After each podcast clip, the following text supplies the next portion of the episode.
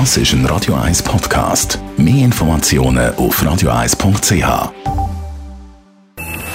Best auf Morgenshow wird Ihnen präsentiert von der Alexander Keller AG. Ihre Partner für Geschäfts- und Privatumzüge, Transport, Lagerungen und Entsorgung. AlexanderKeller.ch Es war wieder eine Morgenshow, ganz nach dem Gusto von unserer Energieministerin Simonetta Sommaruga. Wir haben nämlich dank Markus Bleuer vom Bundesamt für Energie herausgefunden, was bei uns die Heide die grössten Stromfresser sind. Ja, die Heizung ist äh, der grösste Energieverbraucher äh, im Haus.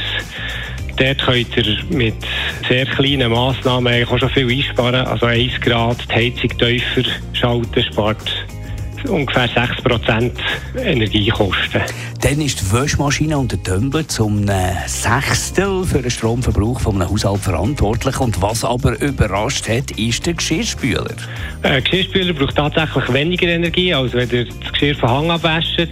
Das heisst aber auch, das Geschirr nicht vorspülen, sondern direkt in die Maschine, die Maschine gut füllen. Und so hat er äh, Strom eingespart, als wenn er alles von Hang würde abwaschen. Dann hat sich der Radio 1-Hörer Reto gemeldet. Ja, guten Morgen, das ist der Reto. Ich spare im Fall ganz, ganz viel Strom. Ich fahre nämlich Diesel und Benziner und nicht so ein Elektroauto. Und genau da haben wir eingehakt mit unserer Autoexpertin von Comparis, der Andrea Auer.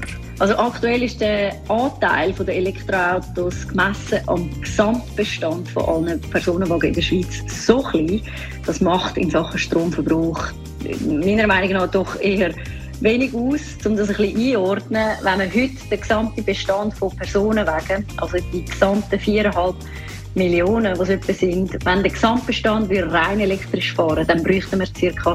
15 Prozent mehr Strom, als es aktuell der Fall ist. Jetzt sind aber im Jahr 2021 gerade mal 1,5 Prozent reine Elektrofahrzeuge gewesen. Und wenn man noch Plug-in-Hybride dazu nimmt, dann kommen wir auf 2,5 Prozent. Ich glaube, aktuell hat es auch wirklich zu wenig Elektroautos, dass die überhaupt könnten für eine mögliche Stromlücke verantwortlich sein Die Morgenshow auf Radio 1. Jeden Tag von 5 bis 10.